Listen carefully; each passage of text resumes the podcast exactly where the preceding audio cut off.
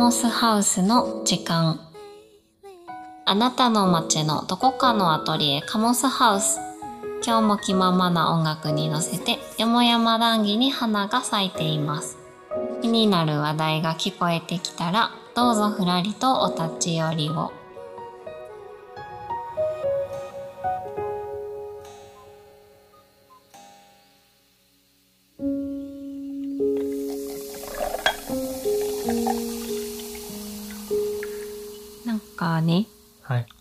昔からのお化けが出てくる話が私好きなんですよ。うん。あの、妖怪とかうん。幽霊とか、そういう系の話が好きで、なんでかっていうと、そういうものが出てくる話って、だいたい主人公が見えるから物語になるんですよね。うん当たり前だけど。うん。主人公が見える人で、で、そこに私共感しているんです。多分。うん。うん。うん。なんか、その、まあ、見えるっていう能力、人にはない能力が主人公はあるんやけど、うん。大体の物語がその能力に振り回されるんですね。うん。うん。特に幼少期とかうん。うまく使えなくて、でもなんかお化けに好かれてうん。困ったなみたいな。経験をして、まあなんなら死にそうになったりとかするし。でも、こう、年、えー成長とともにその能力を扱えるようになって、うん。こう、人の役になった、人の役に立てるようになったりとか、まあ自分が幸せになれるようになっていくっていう話が多くて。なん、かそのストーリーが好きなんですね、多分。まあこれは霊感っていううん。特殊なお話だけど、うん。能力って往々にしてそういうものなんじゃないかなって思ってて、うん。うん。うん。自分にもきっと人にない能力があるんですけど、うん。うん。結構振り回されてるし、うん。死にかけてる気がするし、うん。うん。なんか、で、それ、それを今使えているかっていうと、うん。まだ使えてない感じがしてう、ん。なんか才能とかってこう、いいものみたいに言われたりするけど、うん。うん。なんか、そんな軽くいいとは私は言えないから、うん。もうちょっとこう、フラットに話してみたいなって、今日、もてやさんとうん。話してみたいと思いました。うん。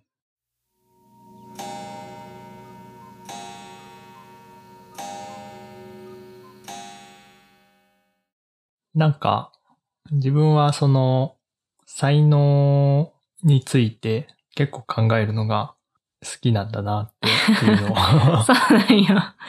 なんか定期的に考えてるなと思って気がついたへら。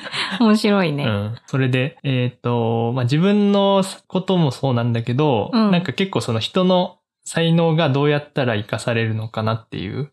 こととかを考えるのが、うんうん多分好きな方でう、んうん。いい人やん。いい人なのかわかんないけど。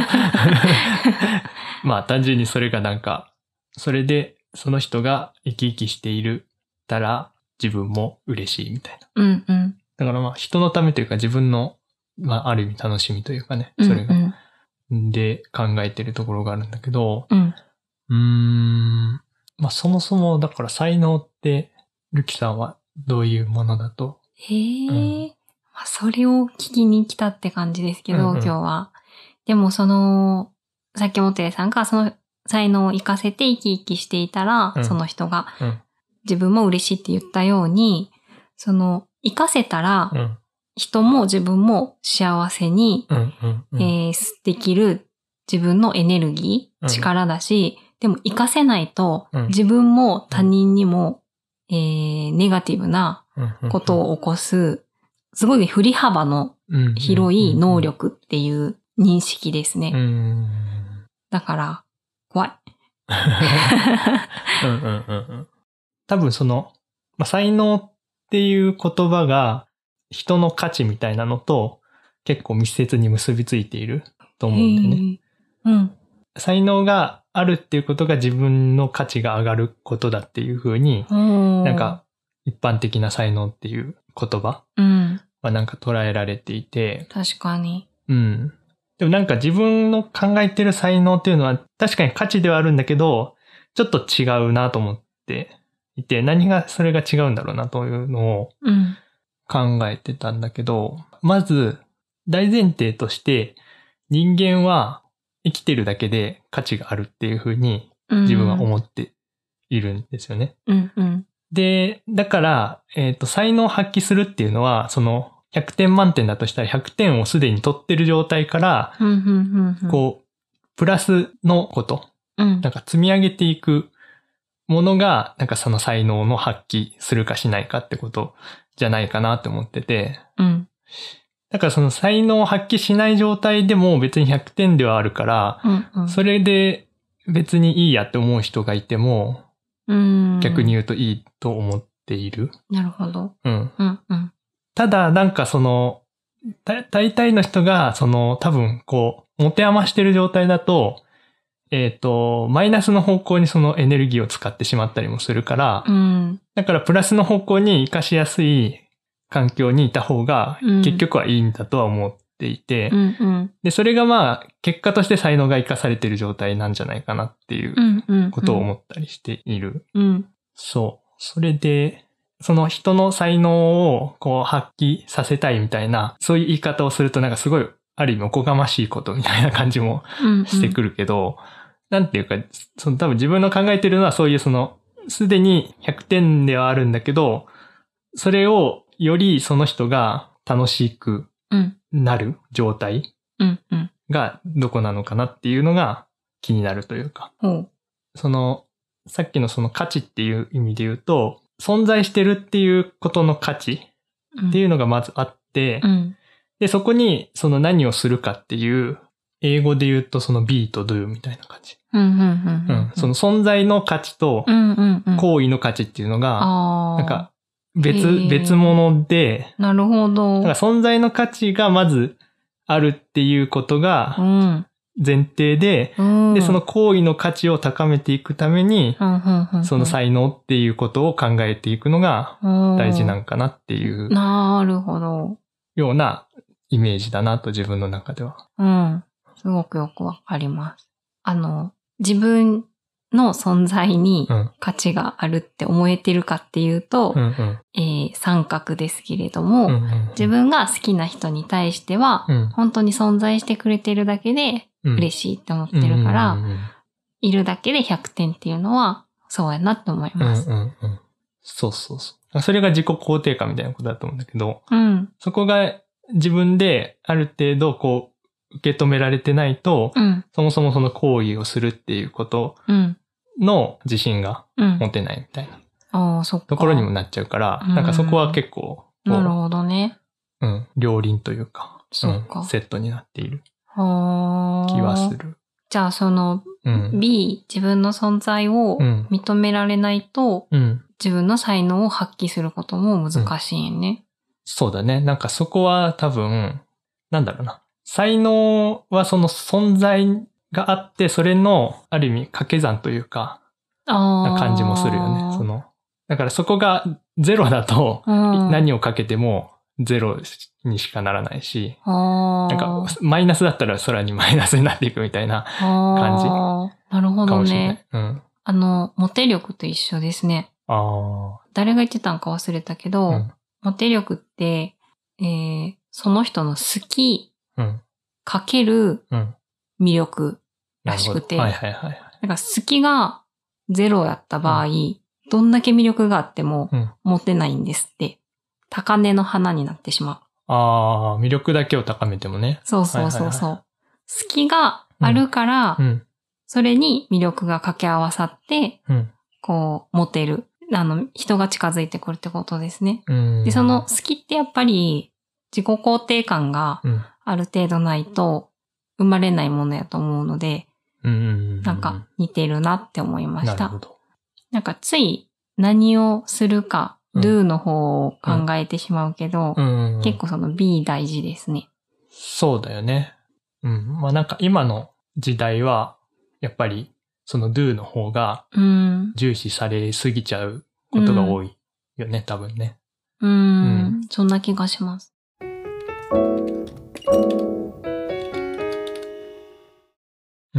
そう。それで、うん。そうやってその人の価値を存在と行為とうん。分けて考えていくと、うん。存在の価値っていうのはその人のものなわけだよね。その人自身が持っているうん。ものなんだけど、行為の価値っていうのは相手がいる。うん。必ず相手がいることになるから、うん。その、その相手にとっていいかどうかっていう判断が出てくる。だからまあそういう意味ですごい社会的なことになってくるというか。で、なんかそこがその才能って言われるのの難しさというか、うんうんなん。か自分がいいと思ってやることでも、うん。それを認める人がいないとうんうんうん。成立しない。だからなんか才能って見出されて開花するみたいなうん。話ってよくあるけど、ある。あれってそういうことだよね。それいいねっていう人がいないと、そもそうもんその才能が才能にならないっていううん。部分がある。だから自分でその、えー規定できないというか、うんうん。一。人では。うん。で、だからなんかその、そう考えていくと、うん。才能みたいな価値っていうのは、えーそもそも自分のものじゃないって思った方が。いいんじゃないかなって思ったんだよね。へえ。なるほど。関わっている人の中での、うんその共有のうん。価値だっていうふうに思うと、ほその、その最初に言ったようなフラット。に考えやすくなるんじゃないかなって思うん。う。うん。そうだね。もうちょっと委ねてできそうな感じする。うんうんうん。こう、自信過剰すぎる人も、自信なさすぎる人も、うん。なんかその才能みたいなものを、その自分のものだっていうふうにうん思いすぎてしまっているというか、うんうんまあ、確か半分は自分のものなんだけど、うん。うん。半分は相手がそれを、えー受け取るかどうかっていううんうん。ことで、なんかそこはその対等というか、うんうんうん。なもので、うん。なんか真ん中にあるものなんだけど、うん。えっ、と、自分のものだって思ってしまっていると、うん。自分で才能があるないみたいなのをうん。ジャッジできてしまうっていう風にうん。勘違いしちゃうというか、なんか、う こう、思い上がってしまう場合もあるだろうし。全然自分は才能なんかないっていう風にこう勝手に決めつけてしまうというか自分でほ考えてしまうっていう。ことにもなるけど、本質的に相手がいないとうん成。立しないもんだってなると、うん。自分があるかないかっていうのをうん。決める決定権を持ってるわけではないっていううん。ことにな。る。な、なるほどね。でもまあ相手に決定権があるわけでもないんだけどね。うそのん。ま、真ん中にあるというか、その、真ん中？コミュニケーションの中で成立するものというか。なるほど。確かに、うん。そうなんか私がずっと感じてた違和感なんですけど、うん。例えばその美人な人っているじゃないですか。うん。うん。あれってまあ一つの才能ですよね。なんか優位性のある、うん。こう、特性をその人は持ってて、その美人さんに周りの人が、え、綺麗やね、可愛いねって。言っても、本人からしたらうん普通のことやから。何がみたいな、うん。え、で？みたいな感じじゃないですか。そうだね。そこの温度差がめっちゃ激しいなっていうのが結構、気になっていてでも、そう評価する人にも、なんならこう悪意を、悪意とか攻撃性があるようにもうん。見て取れてしまうし、その、なんていうの、嬉しくない場合があるからさ、うん。美人だとか言われてもね決めつけというかね。そうそうそうそう。でもそう、美人じゃないって思うその人が卑屈になってるようにも思えるし、うん。うん。うん。なんかその辺のバランスが難しいなと思ってたんですけど、うん。間にあるものって思ったら、うん。なんかもうちょっとこう、しゃあないなっていうん。うん。ううん。感じが、なんか受け止めやすくなるなって今思いました。どっちから見てもね、その人が美しさを持っているっていうことを、うんうんなんか、そうなんやなって思えるようになった、うん。うん。なる気がする。うん。うん。え、もってやさんはどんな才能があるんですか？やっぱりだからそれも、その自分でうん。全部は、やっぱ把握しきれないというか、うーん。うん相手に投げてみて、うん。あ、うまくいったなみたいな、うまく受け止めてもらえたなっていう時に、なんかこれは自分の才能なのかもってうん。思うっていう確かに。ことで、うんうんうん。なんか、だからあんまりこうアピールもしづらいよね。これが僕の才能です。そうそうそうそうそう。それってだい、その人相手によっても変わってくるし、これが自分は得意ですって言っても、うんなん。か相手が本当にその自分の言っている、それを求めているうん。のか、思ってたのと違うみたいなこともあるわけで。うんうんうん。うん。確かに。そう。だからなんか、その、最終的には、お互いの中でお互いのためになるものっうんて。いうのが、うん。その時に発揮されている才能であって、うんうん。で、それは別に固定のされているものでもないというか、うん。うん。時と場合によって。相手によって変わっていったりもするっていうう。ん。なんとなく大体その同じ文化とか、うん。同じね、うん人間同士なので、うん。その、大体このあたりが喜ばれやすいみたいなうん。ポイントはうん。つかめてくるみたいなのはあると思うけどう、ん。経験。からね。うんうんうん。うん。そう、だから肩書きのように思ってると、なんか自分の才能はこれができることですみたいなうんうん。風に規定してしまうけどう、んうんうん。でもなんかその周りから見たら、いや、それよりこっちの方が他の人にはできないことじゃんみたいなうん。のもあったりする。うん。えー、なんか、どうやったらうん。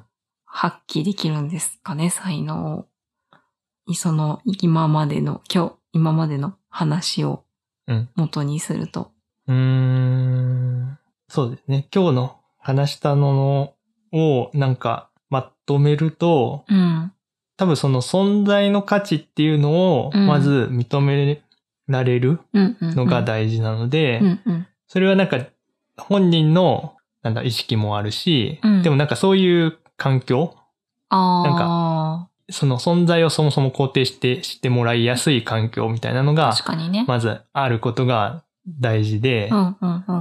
で、その上で、その、なんか、何をするかっていうことを、それに関してはあんまりやっぱりこだわりを持たないというか、うん。が大事だよなとは思っていて、そうなの？うん、なんか、その、結局だから相手によってその引き出されるものが変わってくるわけだから、うんうん。なんか自分でこの出すカードを最初から決めちゃってると、うん。相手が求めているけど。出せませんみたいなうんことで、なんかその、ギクシャクしちゃうっていうことが起きやすくなるような気はしていて。まあでもだからそれをその柔軟にするために自分のまず存在しているだけで価値があるっていうことをう、んそっちを高めていくうん。ことも大事なんだと思うんだよね。そうんの、うんそれが高まっていれば、あんまりその肩肘張らずに、うんうん。とりあえずうんただいるっていう状態にななれるかうんら、うんうん。その状態で人と接すると、多分その相手が欲しいもの、そして自分がうんうん。出しやすいものうんうんっ。ていうのをなんか、その場で出しやすくなるじゃないかなとは思う。え、じゃあ、やることとしては、うん自分が心地いい場所をうん。ちゃんと選んでいく？っていううんことぐらいってこと？めっちゃシンプル。あとは余計なことはせんみたいな。そうですね。うん。まあ、あとはだからもっと具体的に言えば、多分そのさっきの掛け算みたいな話で言えば、うん。その自分の存在している価値があって、うんそれでやることで掛け合わされて、うん。で、さらに多分それをうんより強力にするのが、後から身につけたうん。スキルとか。になってくるんじゃないかなと思うんだよね。もともと持っているものがそのままの形で必ずしも役に立つとは限らないから、なんかそれを役に立てやすい表現手段みたいなことを、それはなんか結構技術の問題でだったりもすると思うんだよね。うんうんううんん。技術を習得したりとかしてそうそうそうそうそ表現できるようになるみたいう。な。な。るとか、まあすでにだから持っているものを、うん。の活かし方を考えるとかね。うーん。なんかあれなんだっけ会社の組織運営の話で、うんうん。なんか冷蔵庫の残り物でななんか作るみたいなうんうんうん。感覚が大事みたいな話をなんか何かで読んだことがあって、うん。なるほどなと思ったんだけど、まあそれはその会社っていう組織の話だけど、うん。個人の中でもそうだと思うんだよね。その、これが揃ってないから、ここれが作れないみたいな風に思うっていうよりは、うん、なんか今の手持ちの材料で作れるものは何かっていうのをう、ん。まず考えるっていう。うん。、で、とはいえまあ、やっぱりこれをやるためにもっとこれが必要だっていうことで、うん、新しいものを入れてはくるけど、うん。で、なんか今日食べるご飯どうしようっていう時に、うん、こう、ないものを、うん、えっ、と、のことを考えててもしょうがないので、うん。あるもので何ができるかを、うん。まずは考え始めるみたいな。うん。ことなんかそういう意味では、その、存在の価値をうん。ベースにして、もともと素質として持っているものに、うんまあそこはだから結構、なんていうかな、自覚していくみたいなところが大事だよね。何がこう受け取られやすいかみたいなことを自覚していって、で、さらにその自分がこれまでに得てきたうん。経験だったり、うん。うん。技術うん。みたいなものを、まあ、かき集めて、うん。それで、とりあえず何かできることをやってみるみたいな。うん。なんかそれで足りないと思ったらまたなんか、その、新しく足したり引いたりっていうのは必要だと思うけど、うん。うん。もともと持ってるもの自体は変えられないから、うん。なんかそれプラスその何を足したらより自分のこう楽な方に近づくかというか。はあ、なるほどね。これは、リスナーさんはきっと聞きながら、うん。私は何だろうって考えてると思うんですけど、私も今めっちゃ考えてます。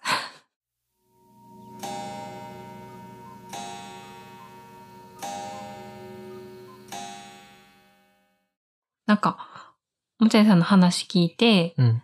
えーじ、自分の話をするけど、うん。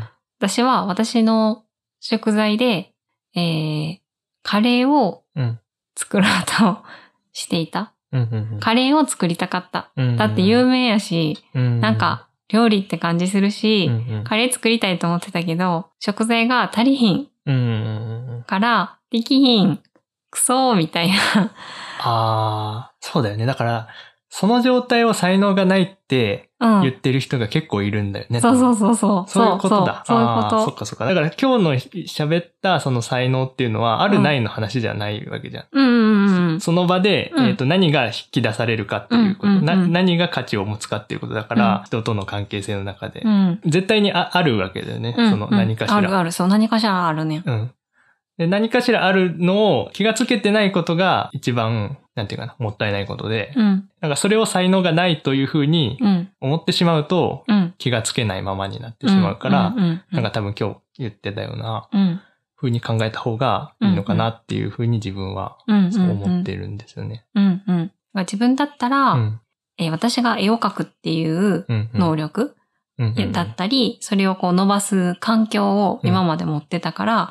じゃあ、えーまあそれが例えば人参と玉ねぎやとしよう。んうん。う。人参と玉ねぎってことは、多分このままいくとカレーが作れるって思ってそのカレーが美術家とかうん。画家みたいなものやったんですけど、うんいや、どう頑張ってもちょっとスパイスが手に入らへん。頑張っても肉じゃがにしかならへんみたいな。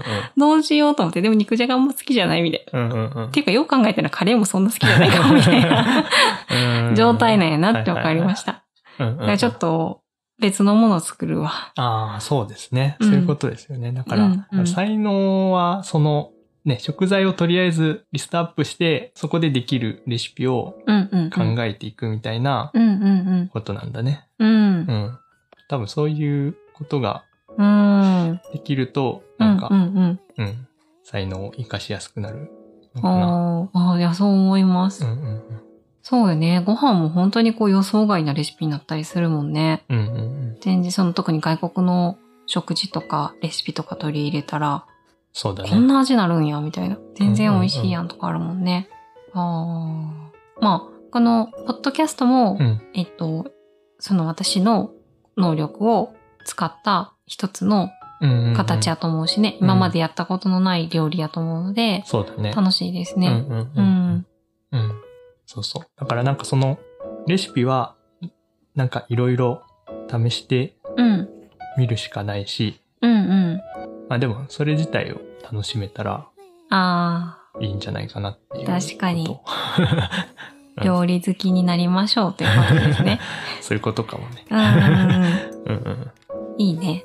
じゃあ自分の中にその料理人をというキャラを作るみたいなイメージで、自分の能力を俯瞰的に見て、どう料理してみようかな、みたいな、そういう視点を作るというシのがいいんじゃないでしょうか。ね。あ、シェフね。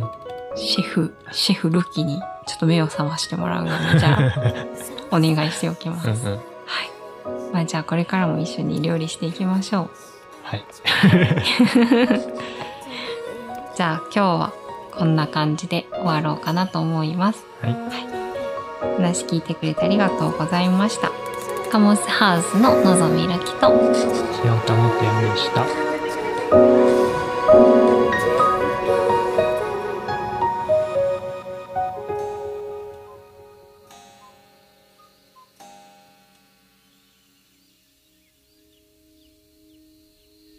カモスハウスの時間デザインとアートの淡いで混沌を耕すクラフトメディアカモスハウスがお送りしました。